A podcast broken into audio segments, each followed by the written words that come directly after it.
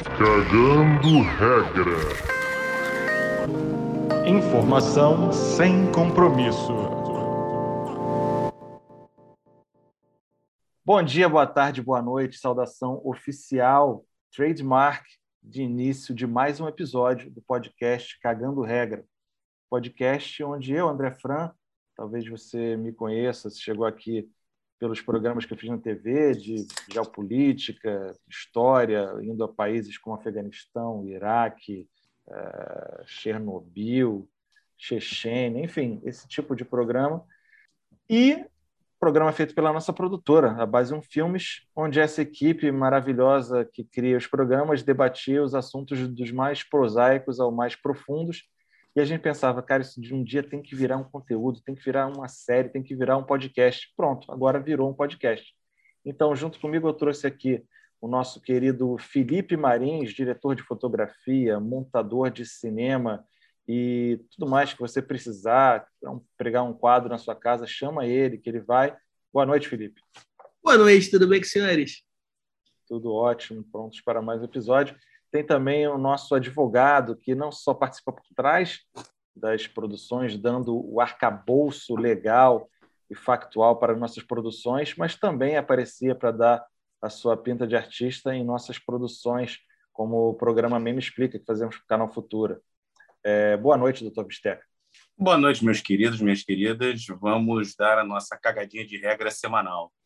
E ele, que foi importado pela nossa equipe, compramos o passe dele com o clube espanhol, o nosso querido. Direto de Barcelona, direto, direto Barcelona. de Barcelona. Nem Messi foi tão esperado como o retorno de Rafael Montenegro, o nosso startupeiro, produtor. O, o, o Raspinha é igual aquele cara do. É o The Office, né? Que ninguém sabe direito o que, que é a empresa, o que, que a empresa faz.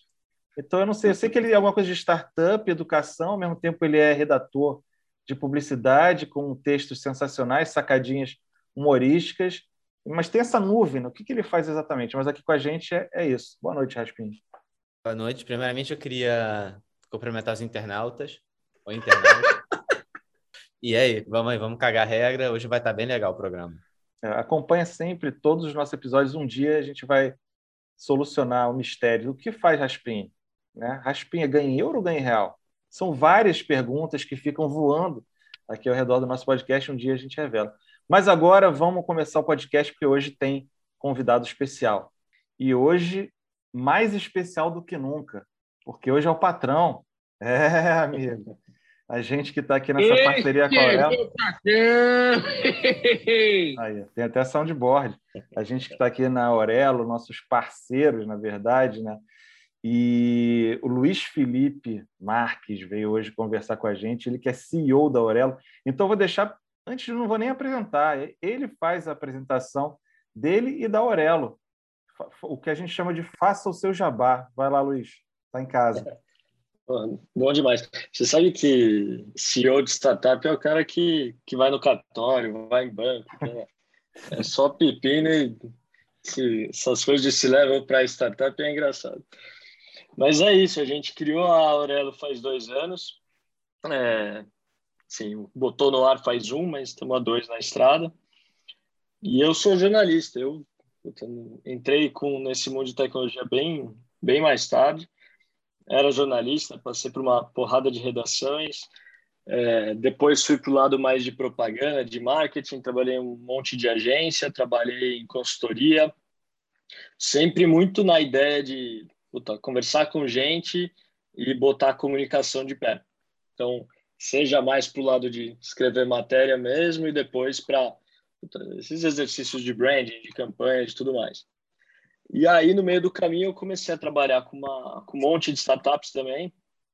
E eu acho que é onde as coisas mudaram um pouquinho para mim, porque é engraçado. A gente, pô, em agência, principalmente, é um trabalho que você tem aquele lado descolado, de falar com todo mundo, de conhecer tudo que é designer, tudo que é artista.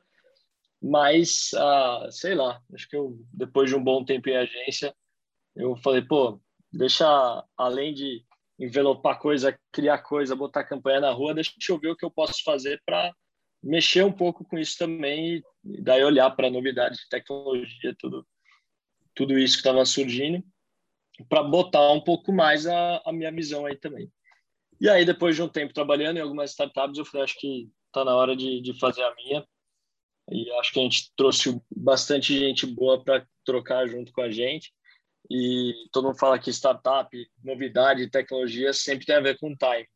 E eu acho que a gente está no melhor time possível para quando pô, já passou da hora da gente discutir é, novos formatos de jornalismo, novos formatos de remuneração para quem cria conteúdo. A gente ficou muito tempo é, meio que obedecendo formatos, agora está na hora da gente é, criar, é, rasgar alguns livrinhos de regras aí, criar algumas regras novas para esse mercado.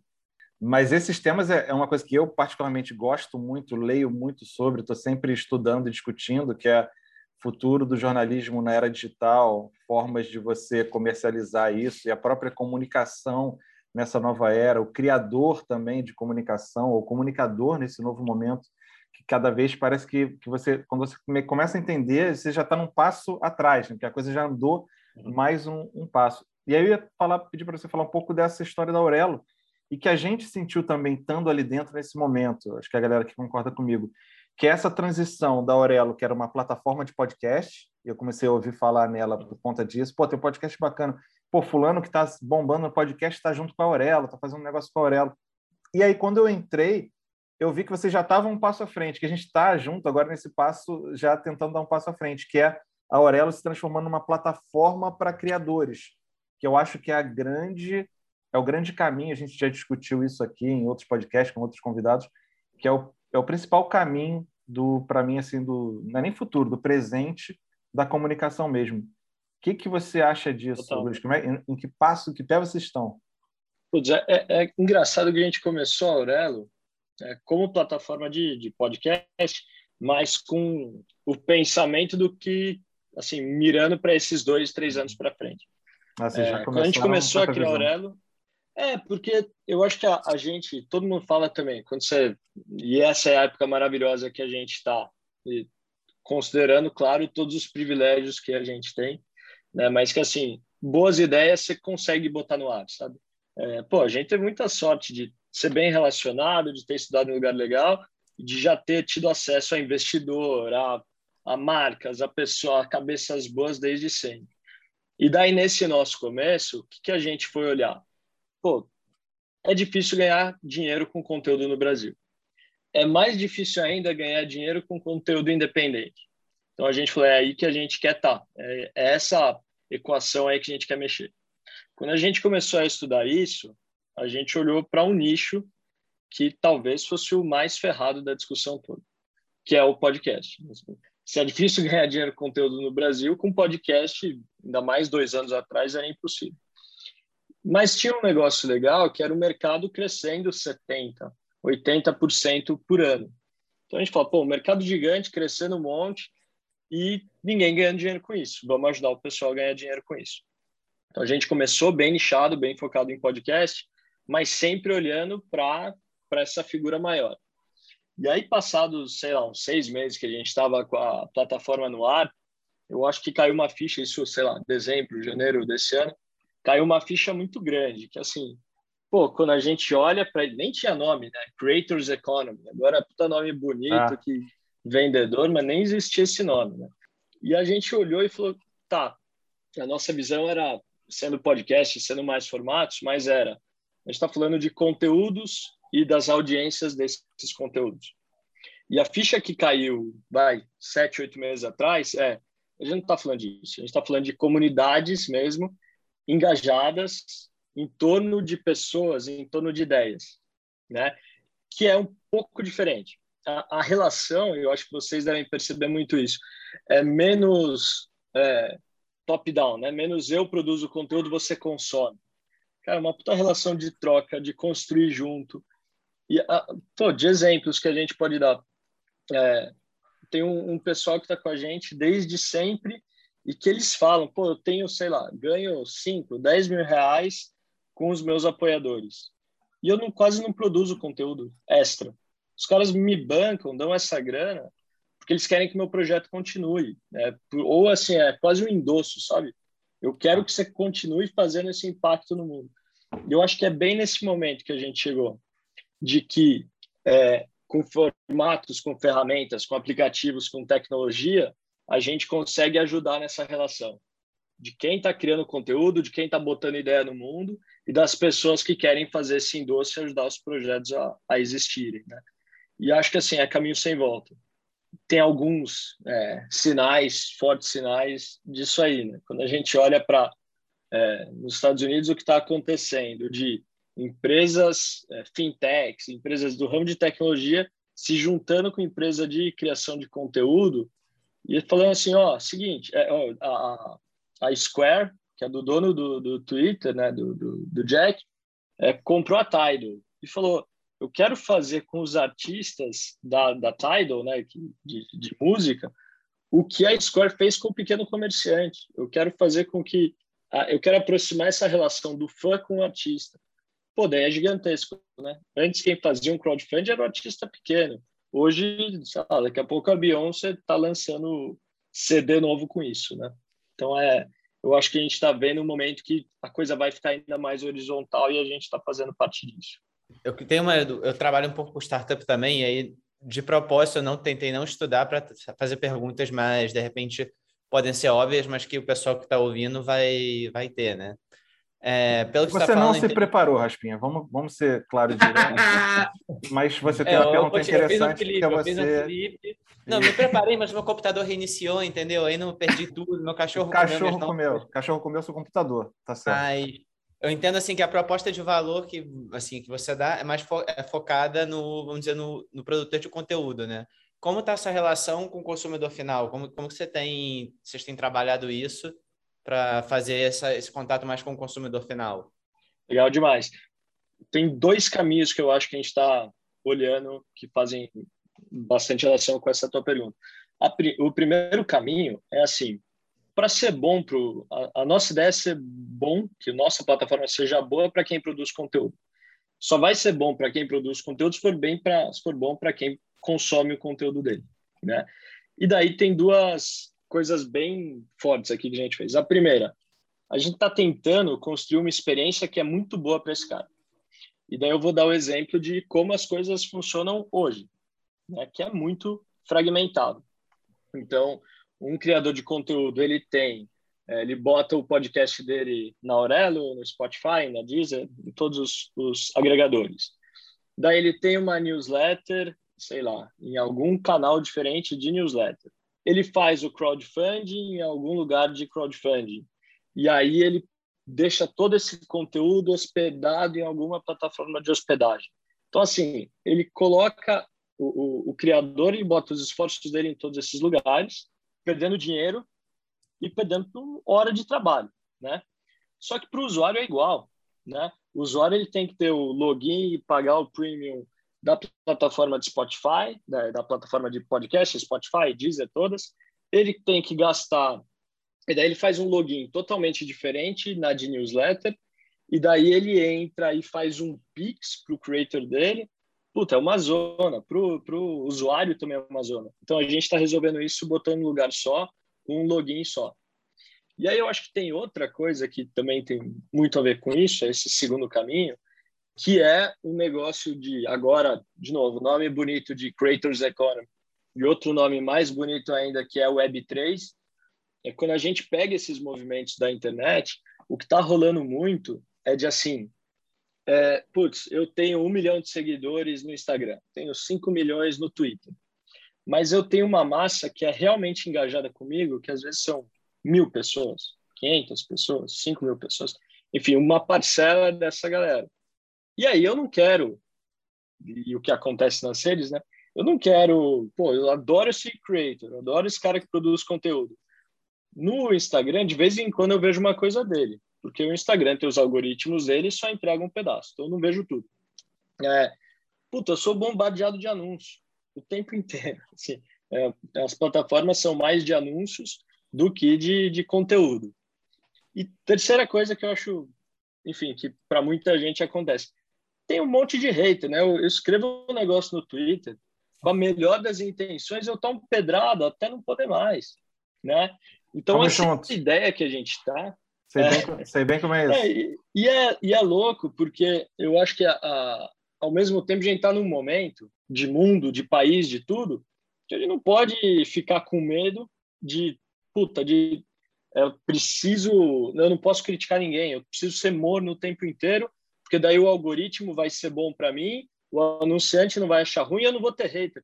Putz, eu acho que não é momento para isso. Eu acho que quem é realmente fã, quem é realmente engajado com o trabalho do, do criador de conteúdo, ele está na mesma linha que o, que o criador de conteúdo, ele quer ouvir as opiniões dele. Né? Então, isso que a gente também está pensando. O cara vai continuar no Instagram, no Twitter, nas plataformas de podcast, mas na Aurélio ele vai ter é o lugar para ele construir essa comunidade realmente engajada, sabe? E que a troca vai ser mais horizontal e vai ser mais verdadeira.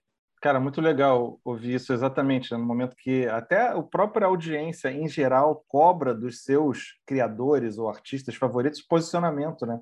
E, e você vê como a, a Aurelo como sendo uma saída também para isso. Eu vou, desculpa, Felipe e, e Dr. Bisteca, eu vou dar uma pulada a vocês só porque uma coisa que ele falou é bem no sentido de uma pergunta que eu tinha engatilhada, só para a gente seguir o, o linho da lógica. E que até o Bruno Natal, que participou com a gente, ele é do podcast Resumido, Estou dando o bizu dele lá para ele também migrar para Aurelo, mas ele faz um, um, podcast de tecnologia muito bom. E a gente estava justamente debatendo esse assunto né, dos criadores, tendo a sua própria audiência, e a Web3 permitindo até um link mais direto disso, né, das, das comunidades sendo criadas em torno dos criadores. Uhum. E aí a gente ficou pensando, cara, teve um momento que o streaming chegou como isso. Né? Aí você tinha Netflix, com todos os filmes ali e tal. E aí depois isso foi evoluindo, você tem a Amazon, e aí você tem a Hulu, aí você tem o conteúdo da HBO, a HBO criou a sua própria HBO Max de streaming. Como é que isso, como é que a Aurelo pensa isso no sentido de daqui a pouco cada criador vai ter o seu, o seu, a sua comunidade, a sua, a sua, o seu grupo numa plataforma, mas como é que o consumidor final para ele isso vai chegar? Como é que o cara vai conseguir manter, sei lá, 100 é, criadores favoritos dele ao mesmo tempo, como se fosse pagando 100 canais de streaming, né, ou, ou criadores de conteúdo. Uhum. Você já pensou esse passo à frente, Luiz, lá do, da Web3, por exemplo? Isso eu acho que é, é um dos valores que a Web3 mais promove, né? É, outro dia, assim, falar de Web3 é complicado porque é, é, muito difícil resumir o que é Web3. Né? Mas outro dia um cara, eu achei uma explicação muito boa, que ele falou assim, Web 1, é, ele botou em inglês, mas traduzindo ia ser isso. Né? Então, sempre é inglês. Tinha um amigo meu de agência que falava: propaganda e rock é melhor em inglês. Eu discordo um pouco, mas para algumas coisas, para essas coisas de muito conceituais de internet, ajuda mesmo. Que é assim: é, Web 1, você lê o conteúdo. Web 2, você lê e você produz conteúdo. Web 3, você lê, produz e é dono. Isso é muito louco. Você tem um pedaço disso para você né? E seja com NFT, seja com crypto, com tudo que blockchain promove, você tem um pedaço disso. Então eu acho, e, eu, e é muito do que a gente acredita na Aurelo também. Cara, eu vou dar as melhores ferramentas para os creators e para a comunidade dele poder acontecer da melhor forma. Mas eu não tenho dúvida que quem é dono dessa, dessa relação, dessa comunidade, são as pessoas, são os creators e os usuários, né? a galera que segue ele. Então, assim, eu posso tentar fazer o que eu quiser aqui. A melhor ferramenta que eu posso dar, as melhores coisas que eu posso fazer é insistir, incentivar essa, essa ownership, né? Essa é, posse que o creator vai ter com a audiência dele. Porque, assim, eu não tenho dúvida nenhuma que eu, não, por mais que eu possa fazer o que for, eu nunca vou é, chegar perto de atrapalhar essa relação. Essa relação é deles e eles vão conseguir levar para onde for. E daí o que é muito legal, né? Porque exatamente isso que o Web3 faz. Se você tiver uma plataforma legal da tua comunidade, cara, ela pode ser em qualquer lugar. Pode ser num lugar que vai concentrar um milhão de comunidades ou pode ser, cara, no teu, no teu grupo de contatos, né? Então, acho que isso, as, as plataformas vão ficar insistindo muito em ferramentas e melhorar essa, e deixar cada vez essa relação mais, é, menos perceptível, para ser muito, para não justamente não parecer que eu estou em 500 plataformas. Mas vai ser meio como, puta, acho que hoje ninguém fala, né? Ah, eu vou criar um Twitter. Twitter já já tá lá, é quase um white label, né? Ah. Eu acho que vai ser um pouco por aí. Legal. Eu estava hoje conversando com um apresentador de TV, vou manter o nome dele em sigilo, porque gente estava conversando justamente isso, né? Antes você tinha, como você falou, Web 1, o cara cria lá o conteúdo, não sabe se alguém estava ouvindo, ele cria porque ele quer criar. O Web 2 ele tinha ali uma plataforma, tem o YouTube, tem o Twitter, tem um blog, tem a galera que comenta e tal. O Web 3, o cara pega a audiência dele, leva, ele é a plataforma, ele leva para onde ele quiser. E eu acho que as TVs têm que ficar atentas para isso, porque tem uma galera que criou a sua audiência na TV e que vai agora se ligar e olha, essa audiência aqui é minha, né? Por acaso a plataforma é a TV, mas eu posso criar a minha plataforma no Web3. Doutor Bisteco ou Felipe, desculpa, pulei vocês ali na pergunta. O que, vocês querem? Traz, tragam vossos questionamentos. Doutor Bisteco. Cara, eu tenho, eu tenho, eu, rapidinho, eu tenho, eu, você roubou a minha pergunta, eu ia fazer a pergunta exatamente que você fez, mas não tem problema. Eu só queria fazer um comentário sobre a resposta do Luiz e a tua, tua pergunta. Eu acho que assim, não, são, não é impeditivo. Tipo, eu acho que nesse caso do streaming é mais uma coisa de nicho e deles serem muito parecidos entre si, sabe? O conteúdo muito próximo, do que de fato o produtor de conteúdo original, tipo a gente, sacou? Porque Verdade. no nosso caso, a pessoa que te acompanha, por exemplo, ela te acompanha com uma certa fidelidade, mas ela não acompanha, nem, acho que nem existe tempo para isso no mundo contemporâneo, você acompanha outros cinco, seis criadores com esse nível de intensidade de apoiar, sacou? Pelo menos é o que acontece comigo. Eu apoio é, uns podcasts, mas assim, eu apoio os que eu ouço direto e que, que cara, eu marco o dia e hora para consumir, sabe? Tipo, então, eu acho que é isso. E acho que tem aquele sentimento de que você está fomentando a, produ a, produção do cara que você admira.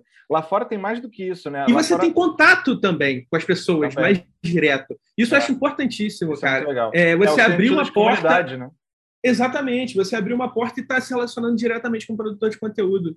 Inclusive, mandando um salve aqui para a galera da minha comunidade que está prestigiando a gente nesse minuto. Tá todo mundo no chat, muito tá maneiro. Beijo, galera. Lá, tá a Leila, tá todo mundo por ali. A Ângela também entrou. E, doutor Bisteca, traga aí o seu, sua, seu comentário. É, eu não consigo, eu tenho uma, uma dúvida como advogado. Né? É, eu acho que, em relação ao direito autoral das músicas, a gente já conhece o procedimento, que é o ECAD e tudo mais. Luiz, eu tenho uma dúvida em relação ao direito autoral dos podcasts. Como que a plataforma trabalha com esse produtor de conteúdo em relação a esse direito autoral? Ó, no nosso caso, quando a gente começou lá atrás, foi uma das maiores preocupações. Até porque, como eu falei, é, assim, é, não é de um jeito pejorativo, tá? mas é um mercado que ainda é muito amador.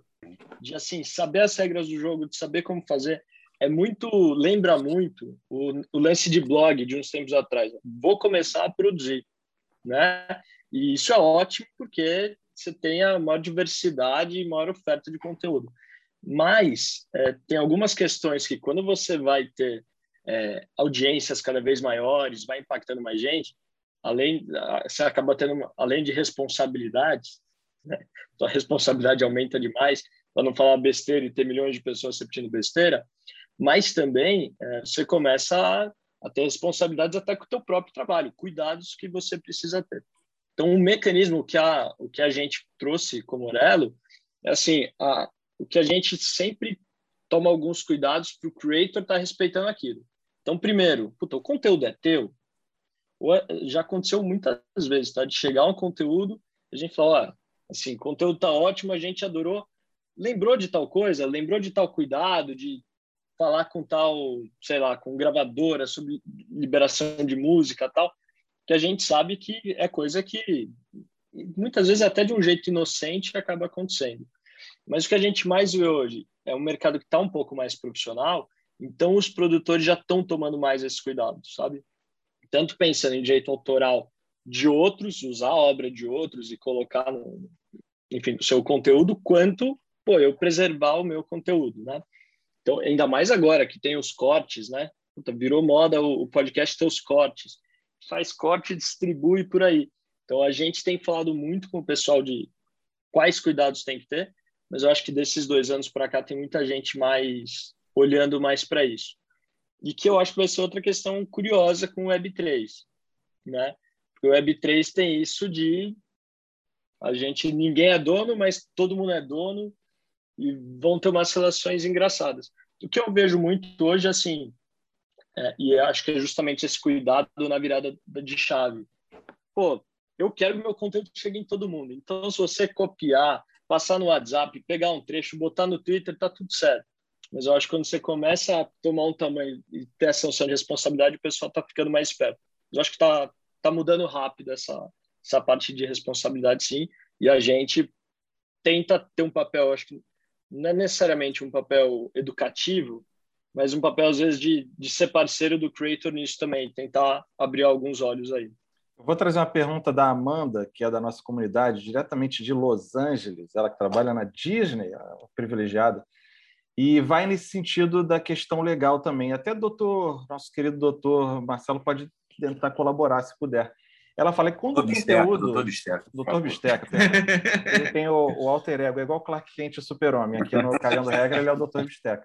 E, e ela diz, quando o produtor de conteúdo está criando conteúdo, por exemplo, de extrema-direita, racista ou fascista, como entra... Porque isso foi uma grande questão em todas as grandes redes sociais ano passado e ainda esse ano, né? Porque até onde pode, até onde quer dizer, óbvio que não pode, a lei não deixa, mas qual é a regra ali interna para você banir? Até onde o cara pode ter quantos tweets apagados até ele ser expulso? E por que, que o Trump é expulso, mas o, o Bolsonaro não é expulso? Falando aí na questão do Twitter, né? no caso do, dos produtores de, de, conteúdo que estão na Aurelo, como é que isso funcionaria? E depois o Dr. Bisteca entra falando se é legalmente possível já a gente atuar nesse sentido. A gente tem acompanhado muita discussão disso, né? E até é curioso que foi, imagino, um pouquinho antes da, da, da eleição nos Estados Unidos, que as plataformas começaram a se mexer mais, né? Porque antes era uma coisa meio. É, ah, eu tenho as minhas regras internas e é isso. Né? Não tem que ter regulamentação, não tem que ter nada. Eu cuido do, do meu quintal aqui. A gente já está vendo que no mundo inteiro essas coisas estão mudando. Assim, ó, as plataformas também têm responsabilidades. Como a gente está tratando isso aqui? Principalmente duas coisas. Primeira é qualquer conteúdo que venha com discurso de ódio e discurso de ódio é complicado que você abre uma seara imensa aí, né? Mas quando fala de cor, de representatividade, de gênero, tudo, para a gente é, é, sem conversa, tá? Qualquer conteúdo que é denunciado, a gente tem a, as nossas diretrizes internas, tem nosso board editorial, a gente não deixa o conteúdo ficar lá. E a outra coisa, que daí é, quando a gente fala, parece ser muito cinzento e tem uma porção de dificuldades, é sobre fake news, que são as duas coisas que a gente tira. Tá? Discurso de ódio e fake news. Só que fake news, assim, tem duas coisas, né? Todo mundo que fez faculdade de jornalismo ouviu já esse negócio. Fake news é você tá no prédio mais alto da cidade e abrir um, um travesseiro e espalhar, né, as penas do travesseiro pela cidade inteira, né? E daí para recolher, esquece, nunca mais vai recolher. Então acho que essa esse é o negócio. A gente tenta coibir, tenta quando tem alguma denúncia ir atrás, mas assim, a gente sabe que depois que o conteúdo está no ar, por mais que o nosso papel seja de agregador, e eu, eu não tenho é, ferramentas para influenciar no conteúdo do creator e nem queremos ter, putz, é, é, é, muito difícil, a gente sabe que os esforços que a gente vão ter vão ser sempre de correr atrás do prejuízo. Mas é, assim, eu acho que tem que ter um papo até maior com plataformas, com governo. A gente tem que entender esse momento que a gente está. Eu não acho que tem, é, ah, vamos ter algum esforço para regularizar isso. Acho que a gente tem que participar, a gente tem que conversar. A gente está vendo que, o, que os danos são muito grandes e, e, duram muito tempo, né? Então a gente é muito aberto para conversar com é, governo, com entidade de sociedade civil, para a gente conseguir olhar e ver como a gente consegue, como sociedade, cuidar disso. Né? Tem gente que usa esse tipo de discurso para se alavancar, né? Tipo, o senhor não pode não pode ter, não é crime, como é que é? É crime ter opinião racista, opinião racista, né? Esse senhor aí é, que é adora é falar merda para se promover na internet. É crime.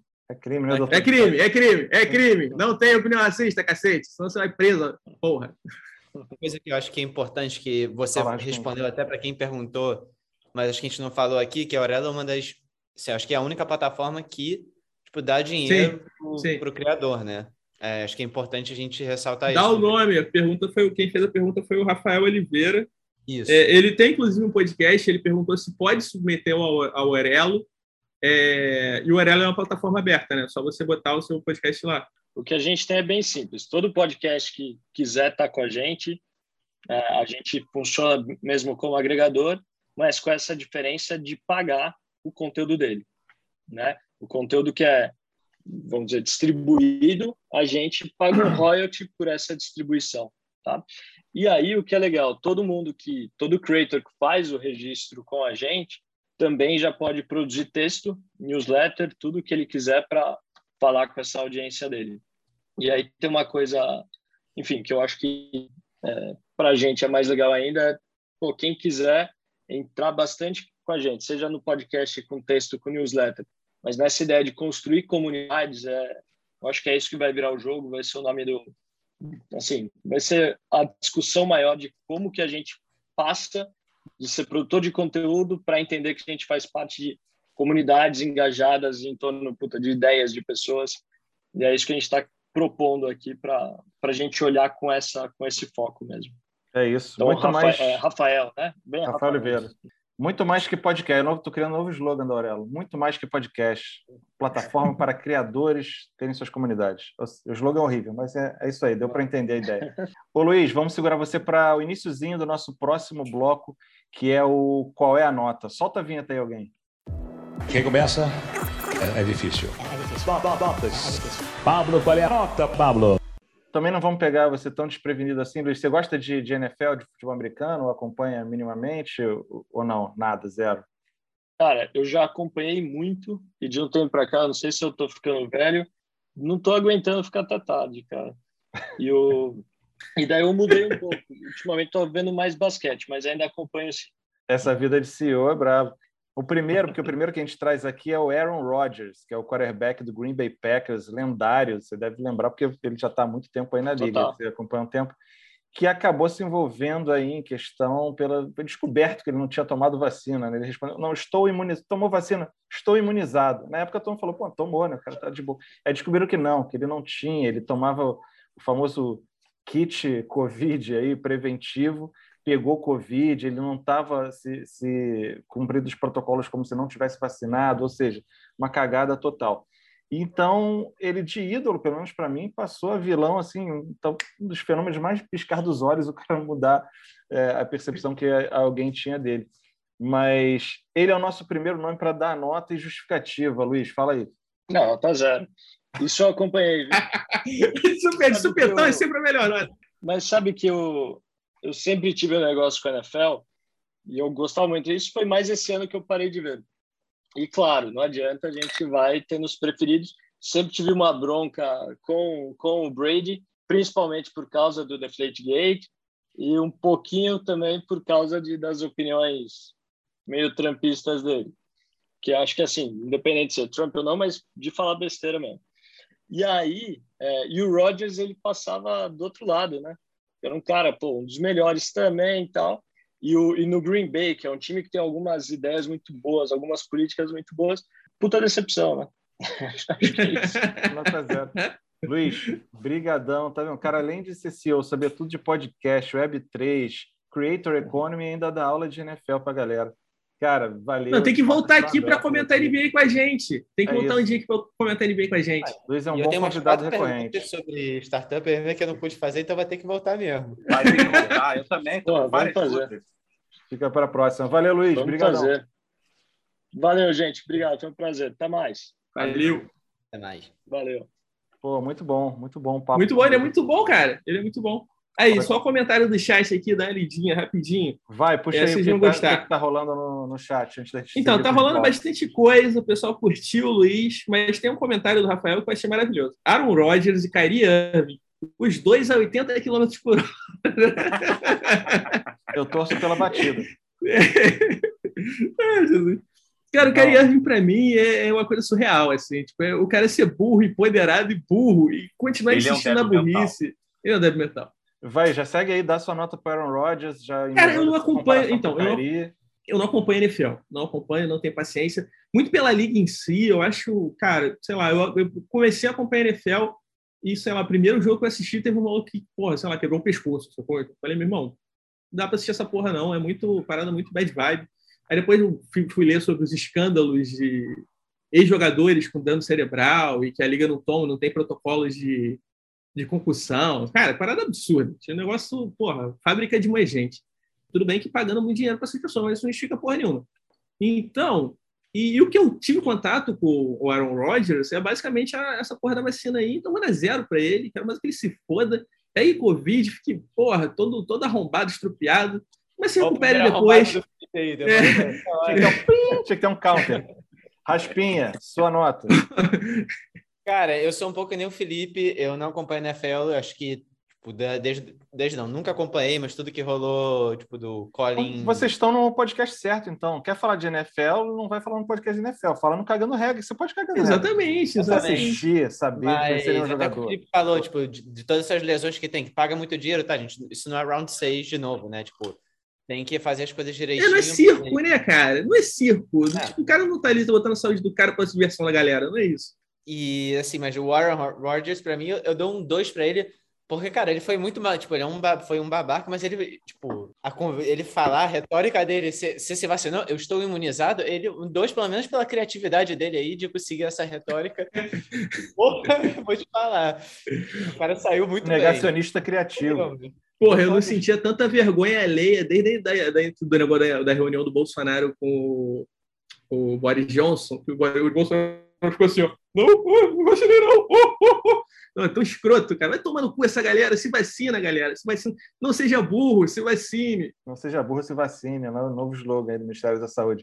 Doutor Bisteca, que acompanha NFL com afinco, que eu sei, ficou mordido quando o Luiz falou mal do Tom Brady e ele falou com razão. Tom ah, Brady ah, tampista, também desvaziava as bolas para facilitar lá o lançamento dele, mas é um gênio. Talvez Tom Brady fosse o nome mais polêmico para a gente dar, dar nota, né? Porque o Rodgers aqui a galera vai cair no zero, mas o Tom Brady a gente ainda tem essa, esses dois lados dele mais polêmicos.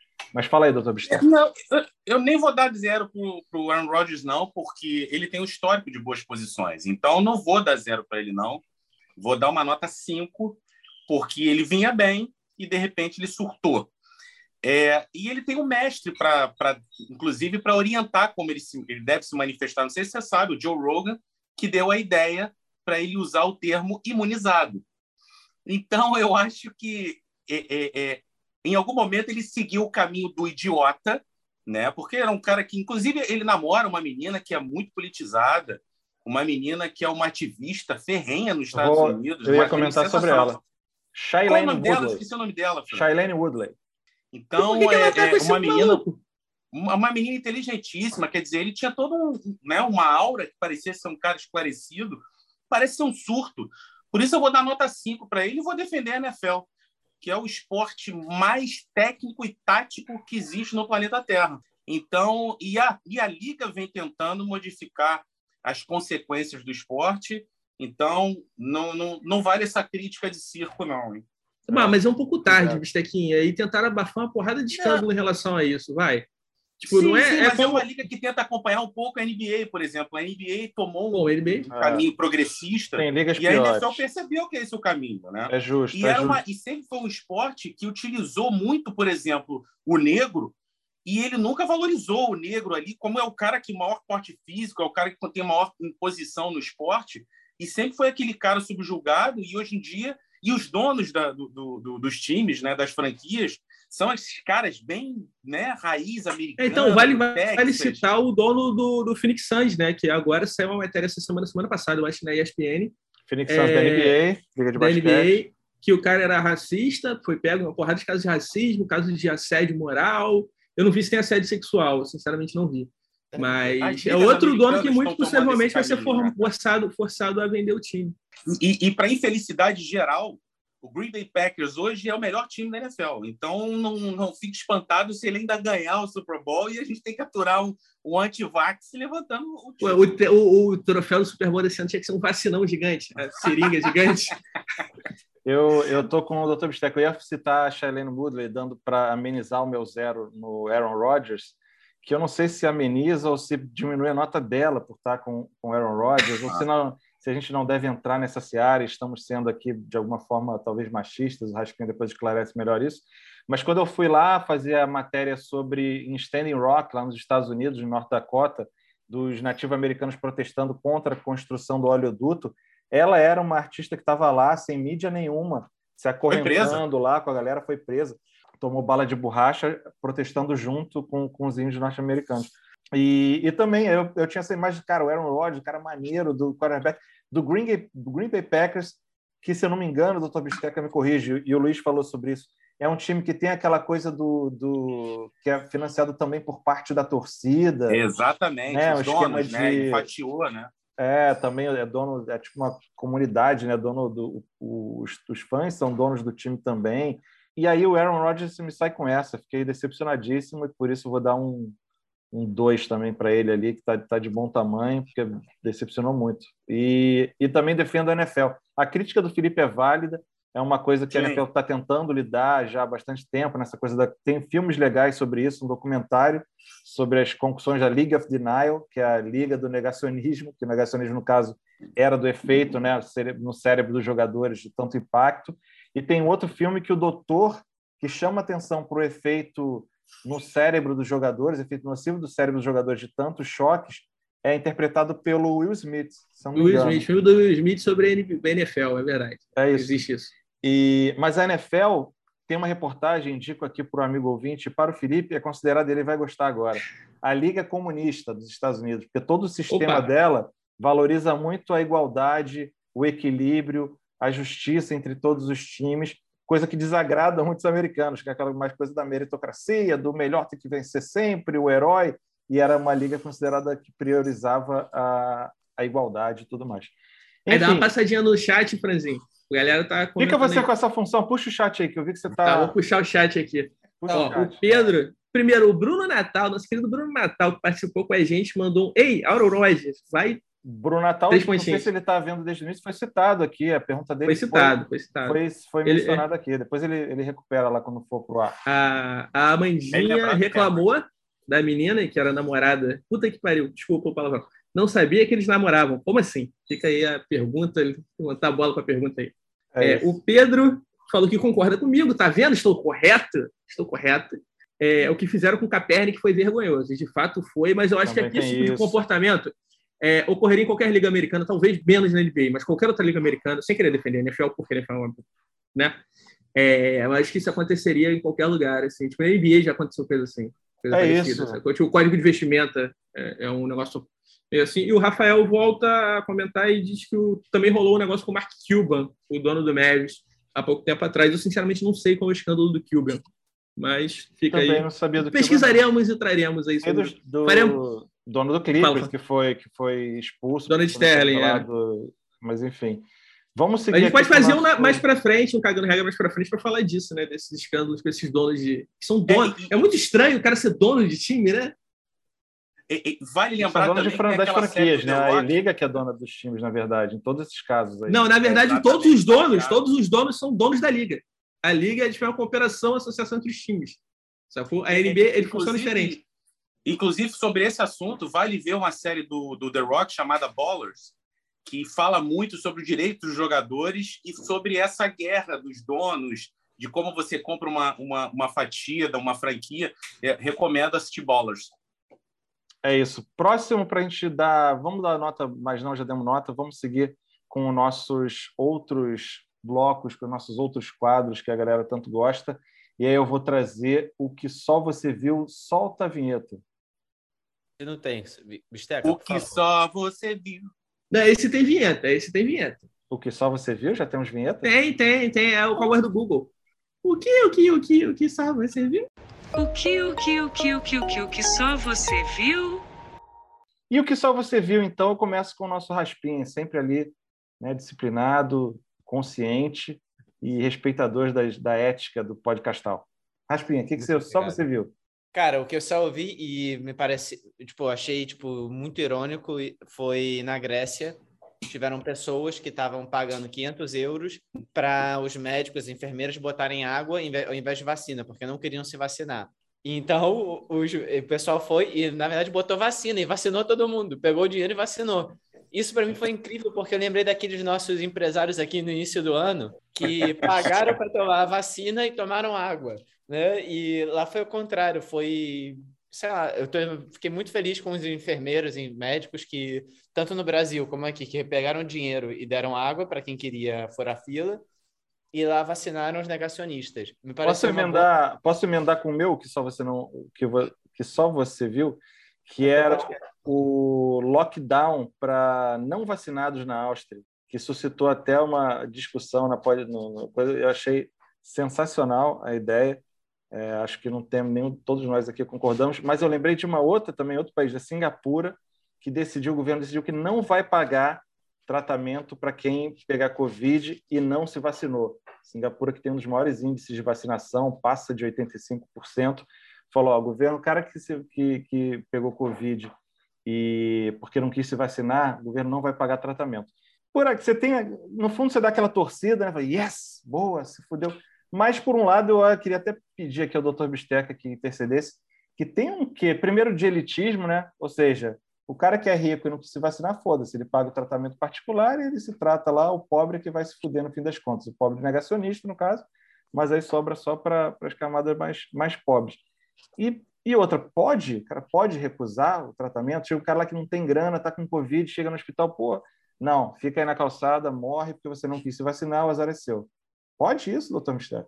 É, tem um entendimento que você pode, é, de fato, você não pode obrigar nenhum paciente a receber qualquer tratamento, é, tanto operação, é, você não pode nem manter ele no hospital se ele não tiver de acordo. Enfim, tem essa norma, essa, é, é, essa, essa regra, o direito de saúde, de fato, agora não lembro de cabeça, mas eu acho que é uma, uma, uma norma muito mais moral do que jurídica, né? Mas eu negar acho... o tratamento para quem não quer, que é diferente, né? O cara não quer tratar, é, não... beleza, mas o cara quer ser tratado, mas não tem dinheiro para pagar. Chega lá no Não, hospital. então. Exatamente. Agora que eu vou entrar. É, o cara, a pessoa que quer o tratamento e simplesmente o Estado nega esse tratamento, é, não. Aí não tem como, até por questão de isonomia e tudo mais, é, todos os cidadãos têm que receber o tratamento que esteja disponível. Não tem como você negar e fazer uma seleção. Você pode ou você não pode.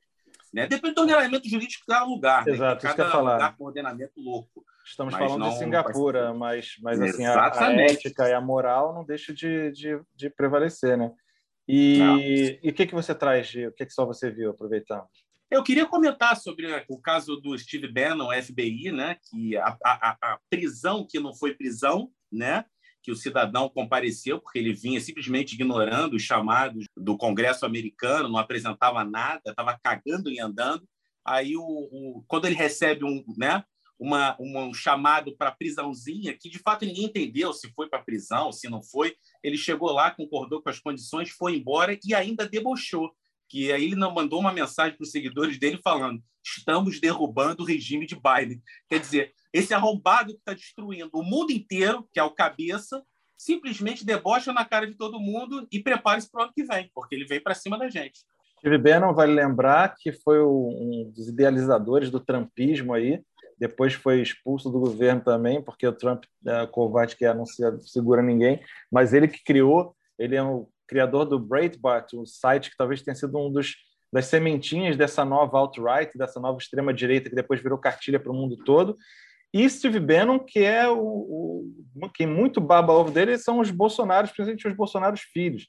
Né? O Eduardo Bolsonaro viajou para encontrar com ele, tirou foto orgulhoso ao lado desse cara que foi agora é, é indiciado pelo FBI nos Estados Unidos. Inclusive, o Bannon estava criando um tipo de um think tank, né? um grupo de pensamento extremista de direita pelo mundo, e o representante da América Latina, que ele estava escolhendo, não sei se escolheu de fato, era o, o Bananinha, era do, do Bolsonaro. Então... Eu adoro o termo pensa, grupo de pensadores se referindo a essa galera, né? faz sentido nenhum. Que tem o seu ídolo, o grande pensador, o astrólogo, né? Olavo de Carvalho. Olavo de Carvalho, é. essa galera daqui. Astrologia fudendo com a gente. Pensar no final ele morreu, porque esse cara sumiu, né?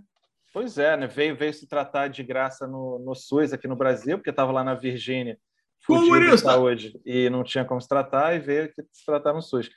Mas, aproveitando, Felipe, você que tá também, raspinha, peraí, o Steve Bannon, que ele foi todo o pivô do Cambridge Analytica também, né?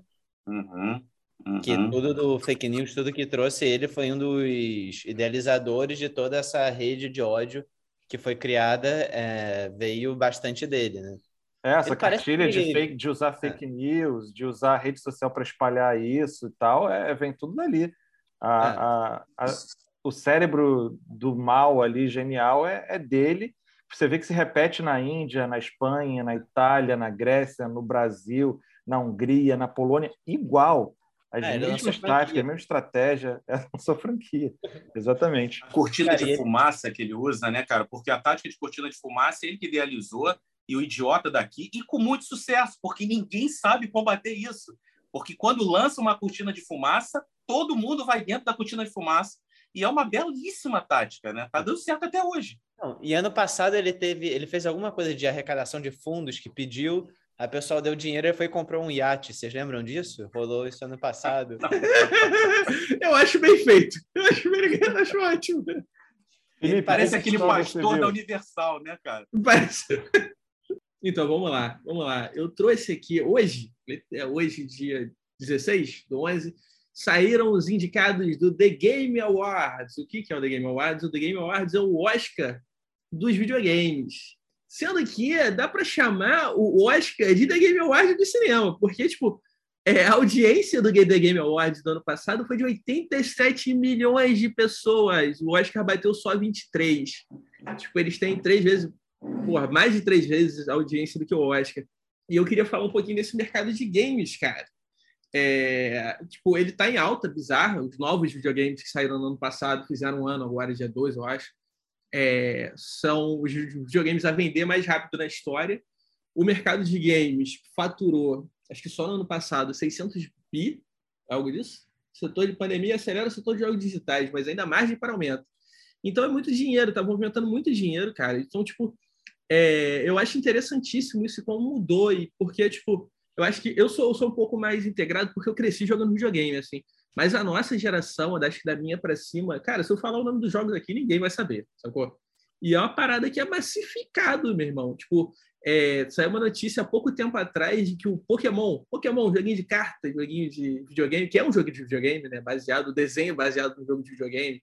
Para quem não sabe, acho que é um desenho, não, é baseado num jogo da Nintendo. É, é a fran- franquia que mais faturou na história. Mais de 92 bilhões de dólares.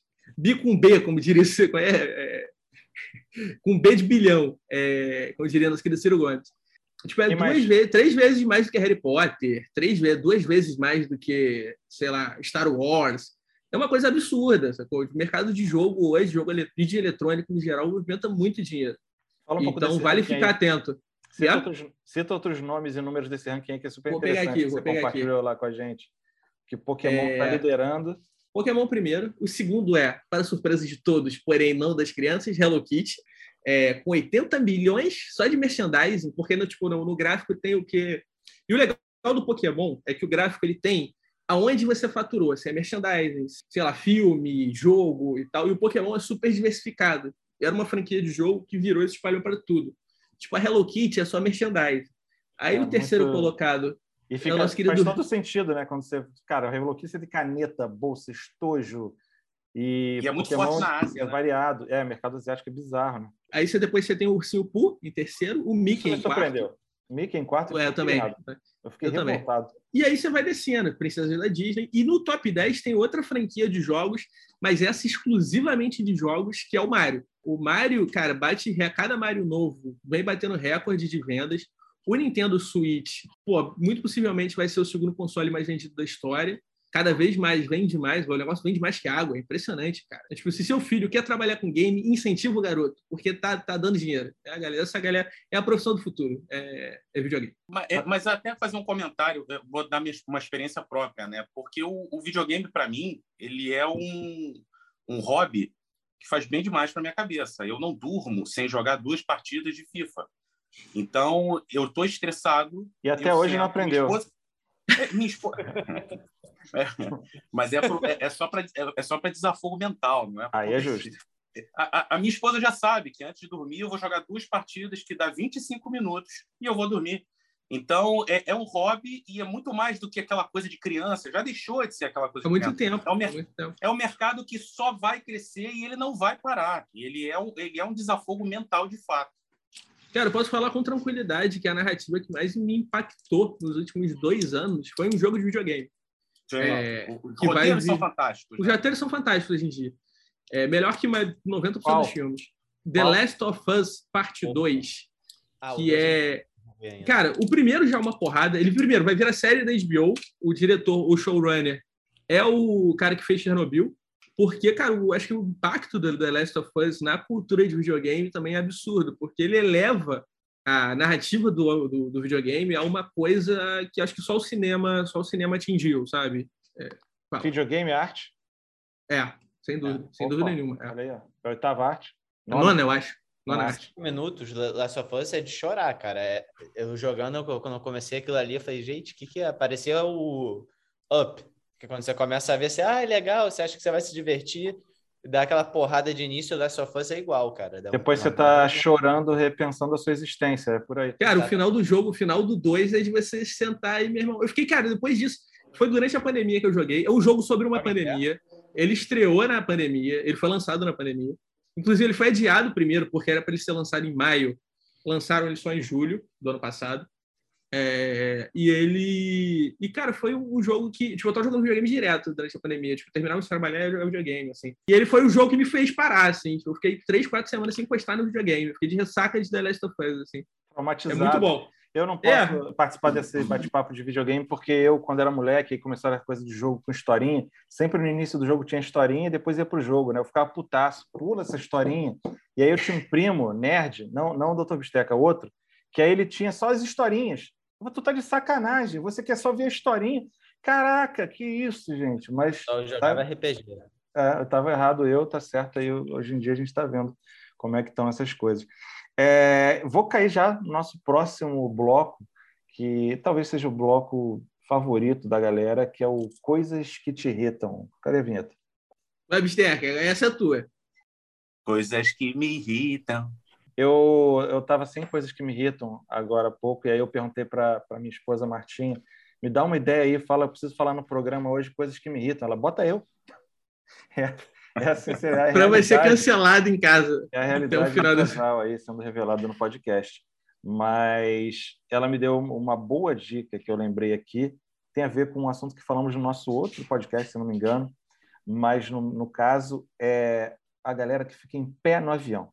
O pessoal que fica em pé no avião antes do avião estar autorizado você ficar em pé e retirar sua bagagem para, para, para saltar. É, não faz sentido. Não tem sentido. Primeiro que já me irrita a galera que faz fila para entrar no avião. O avião tem assento marcado. Você não vai pegar o melhor lugar, você não vai ficar no pior lugar, o seu lugar vai estar lá. Mas, ah, mas porque não tem lugar, o pessoal mal educado ocupa o lugar da bagagem do outro. Ok, em alguns casos, em alguns países, eu aceito essa desculpa.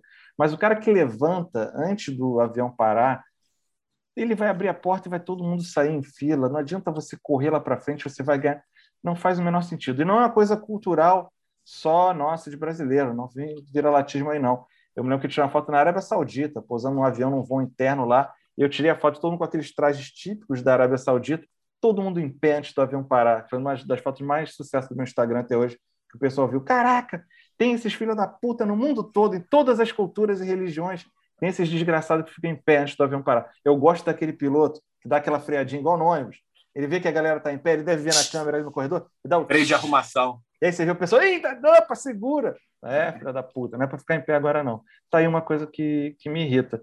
Raspinha, você que está sorrindo. Calma aí, eu queria fazer um Queria- adendo às suas coisas, sua coisa que irrita. Irritar aqui, Queria fa- a gente tem que, tem que se, se dar as mãos e apoio. Não, eu queria fazer um irritação. adendo. Eu queria defender, eu tava no. Eu viajei há pouco tempo de avião, é, tinha uma mulher com a, com a criança. E ela levantou primeiro para ajeitar as paradas. Aí eu perdoo, mas de fato é irritante pra cacete esse negócio. da pessoa que quer levantar primeiro. O avião vai ficar parado um maior tempão. Vai dar tempo dela levantar, ajustar a Não, mas a criança tá chorando, a criança quer pegar não sei o quê. Tá, eu tava com duas crianças, a criança em colo e a criança pequena, cara. É muito castigo Mas é a crise de ansiedade da sociedade mundial, né? Tá todo mundo desesperado, ansioso. Durante o voo, eu sou aquele cara que senta, tá minhas coisas aqui, eu boto o que tem na frente, o que eu não vou precisar eu boto em cima, vejo o meu vídeo, não levanto, só levanto talvez para ir no banheiro uma vez só. Quando o piloto permite, né? Meu irmão, exatamente, quando eu termino, Exatamente. já, em, já em altitude cruzeiro. Mas, meu irmão, isso tem, isso é cultural. Eu já vi alguns lugares que todo mundo senta, aí tem a senhora que pega a sua comidinha, tum, guarda na mochila, pan, senta, disciplinada, bota o travesseiro. Tem aquela que levanta, dobra para trás, aí puxa assunto com um cara que está três filas. Ô, você, fulano, hoje vai ter galinha, hein? Você escolheu a galinha ou- a carne? Tem, parece que tá gostoso. Ô, moço, eu posso trocar de lugar? E quer já trocar de lugar antes, porque minha filha tá lá. Isso é meio cultural, isso é meio cultural. Tem a galera indisciplinada que faz bagunça no voo. Tem, não só brasileiro, não. Eu fiz aqui a dublagem né? A tecla SAP para a galera que está ouvindo podcast, mas tem, tem várias outras culturas. E, e, e, é interessante verificar essa diferença cultural viajando em empresa de low cost, né? Porque aí você não tem lugar marcado. Você entra e vai para a porrada para pegar o melhor lugar. Então, eu, em 2011, eu fiquei viajando ali pela Europa, pegando essas empresinhas de low cost. Então, eu peguei um público indo para a Alemanha, onde a galera fazia fila numa educação incrível, e eu peguei um público indo para a Itália, que eram os italianos. Meu irmão, eu vi briga. Eu vi briga. Então, é uma questão cultural mesmo. E, e, e, o alemão, por exemplo, respeita muito mais do que o italiano. Mas, mesmo assim, o alemão vai para a fila antes, mas com educação. É. Ó, só para você saber, Fran, tem na comunidade do Fran, tem gente que fica de pé no avião. É verdade. Me fala para eu expulsar. Rolou... É a Amanda, não vai dar não. a Amanda não posso expulsar que ela é a gerente da comunidade. Ela é mais fácil ela me expulsar. E trabalha na Disney. E trabalha na Disney. Que, trabalha né, na Disney. sempre é um ponto alto. Bom, seria assim, né? Mas tudo bem. Raspinho, o que que te irrita? Cara, eu tô muito irritado já há um tempo, mas agora ainda mais com o pessoal da terceira via. Porra, não dá, cara, não dá. Agora que o Batoré vai, vai, vai para ser presidente, esse pessoal saiu da caverna que tava todo mundo, ele não, vamos tirar o Bolsonaro, agora saiu. Não dá, cara, não dá. Para não, nem Lula nem Bolsonaro, não dá para a gente ficar nessa discussão. Porra, é essa altura do campeonato. Essa altura do basquete, essa altura do campeonato, não dá para é, é, democrático e antidemocrático. Foda-se quem é o outro, é Bolsonaro e o outro vai no outro. Tipo, você, não, você não pergunta e começa esse pessoal, não, Lula não. Eu já tô vendo, eu já tô, já fico com crise de ansiedade ano que vem. Essa porra vai dar merda por esse pessoal que tá brigando por terceira via, depois de né? ficar... Assume logo que vai votar no Bolsonaro. Assume logo. Exatamente. Né? Não Sai do armário da vez. via. Não fala terceira via. E eu Beijo, gostei seu o nazista. Bolsonaro Vai, vai entrar no PL, né? O número vai ser 22. Aí quem vai votar nele já vai estar o número do maluco mesmo. A gente já fechou, já entende tudo. Porra. Bom demais, bom demais. O que que tem te irritado ultimamente? Semana passada, depois de dois anos sem entrar no cinema, eu entrei no cinema e lembrei de uma coisa que eu odeio com todas as forças, que é o cinema 3D. Como eu odeio Uh. aquele óculos, aquela porcaria me deixa tonto e me deixa. Eu, eu consigo perder uns 10 minutos de filme tentando acostumar com óculos. E aí e, eu, e eu fico cruzando o olho e eu vou perdendo 10 minutos de, de, de filme por causa daquela maldição. Então eu queria deixar registrado aqui que eu odeio cinema 3D. Eu acho que essa é uma tecnologia que podemos bater o martelo que não deu certo. Cinema 3D, Não deu aquele certo, óculosinho encebado do cinema, Porra. que te atrapalha a visão, dá dor de cabeça, e você fica tirando para ver na hora que você quer ver, só que aí não dá para ver direito a imagem porque ela está em 3D. É, é Quando um tava eu morrendo, o James Cameron lançou Avatar e ressuscitou essa merda, né, cara? Acho que você já tava morrendo e veio o James Cameron e trouxe de volta. Vocês conhecem alguém que fala... Posso "Não, ser o chato? pessoas que falam, esse Posso filme você tem que isso. ver no cinema. Esse filme você tem que ver... Vocês conhecem alguém que fala, não, esse filme você tem que ver em 3D? Eu Não, tenho, eu, eu, eu, eu falo isso. Eu tenho, tenho dois filmes na minha vida que você tem que ver em 3D. Não. Pra mim. Não. Não, eu só tô falando sério. Eu acho que tem dois filmes que a, que a tecnologia faz sentido, sacou? Que, e é bem utilizada. Tem uma questão técnica do 3D, que, tipo, a gente tá se vendo aqui no Zoom, tá tudo em foco no fundo que eu tô, que eu tô aqui, correto? Tipo, te- quando você vê um filme em 3D, ele tem que estar tudo em foco. Senão, tipo, o, quando você desfoca no fundo, o 3D joga o teu olho para primeira para primeira primeiro plano. Tua ca- teu olho faz assim, ó, na hora de. Por isso que dá dor de cabeça. É porque essa galera não sabe filmar, entendeu? Tipo, o James Cameron não sabe filmar. Isso é palhaçada. Mas calma, calma. Eu vou chegar no ponto que eu quero. Isso aqui A é uma gente- frase aqui impactante. James Cameron não sabe filmar. Não, mas não sabe, não tem, E mais tem a do que técnica isso. que. O Felipe, que é conhecido como um cara que critica tudo, é o cara que está defendendo uma crítica, está podando a crítica do colega. Mas vamos em Não, eu sou. Então, eu somos um também. podcast democrático. Você pode não se irritar com algo à vontade. Felipe. E eu adoro o contraponto, Felipe, por favor. O- Não, então, mas eu acho que a tecnologia tem dois filmes que fazem sentido pra mim, tá? Que eu vi no cinema em 3D e que eu achei do caralho. E que, por exemplo, o- tipo, eu não veria se não fosse em 3D, eu não, não acharia tanta graça. Primeiro é o Caverna dos Sonhos Esquecidos, do Werner Herzog. É um documentário filmado em 3D sobre as primeiras pinturas. A caverna na França, que é- são as primeiras pinturas rupestres é, feitas pelo homem. Então, tipo, ele filma as paradas. Não, sem sacanagem, tipo, eles filmam as paredes da caverna em 3D. Então você tem noção da profundidade da- do desenho, sacou? Tipo, cara, é incrível, assim. Você vê que, cara, a galera que, que sei lá, não sei quanto tem, quantos anos tem aquilo, é o primeiro registro histórico, cultural do ser humano. Tipo, o nego já tá tentando emular movimento, sabe? É incrível. E o segundo é um experimento que é do Jean Godard, que é o Adeus à Linguagem, que ele é em 3D e, cara, ele destrói o 3D. assim, tipo, é. Tipo, o 3D é uma composição de duas imagens, né? Você tá vendo uma imagem 3D de dois personagens conversando, tem um momento que um personagem sai de quadro, uma das câmeras acompanha o personagem. Então, com um olho você vê um personagem, com outro olho você vê outro. Sacou? Sim. É incrível. Nada- incrível. Nada como a Porém, gente é um ter- experimento. Nada como a gente ter um- alguém culto para ver que realmente até o 3D tem suas exceções. Está de parabéns, o Felipe, aí vocês que E eu, eu só assisto Marvel.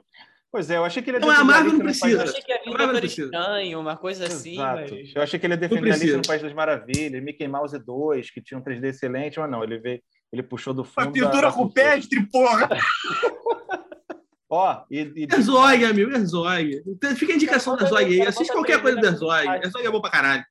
cultura aqui, hein? foram achadas talvez as pinturas antigas, não sei se é rupestre que chama sempre, ou cada uma delas, mas de 12.500 anos na Amazônia colombiana, semana passada, o que está sendo considerado a capela Sistina das pinturas rupestres. Manda o Herzog pra lá. Manda o Herzog pra lá. Resolveu. Felipe vai chegar lá Em de 3D. óculos 3D na caverna, das pinturas rupestres, vai ser sensacional.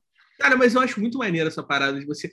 Você vê esses desenhos, você tem noção tipo, de onde a gente vem e da cabeça do cara que, sei lá, 2 milhões de anos atrás, tipo, é muito parecida com a nossa, sacou?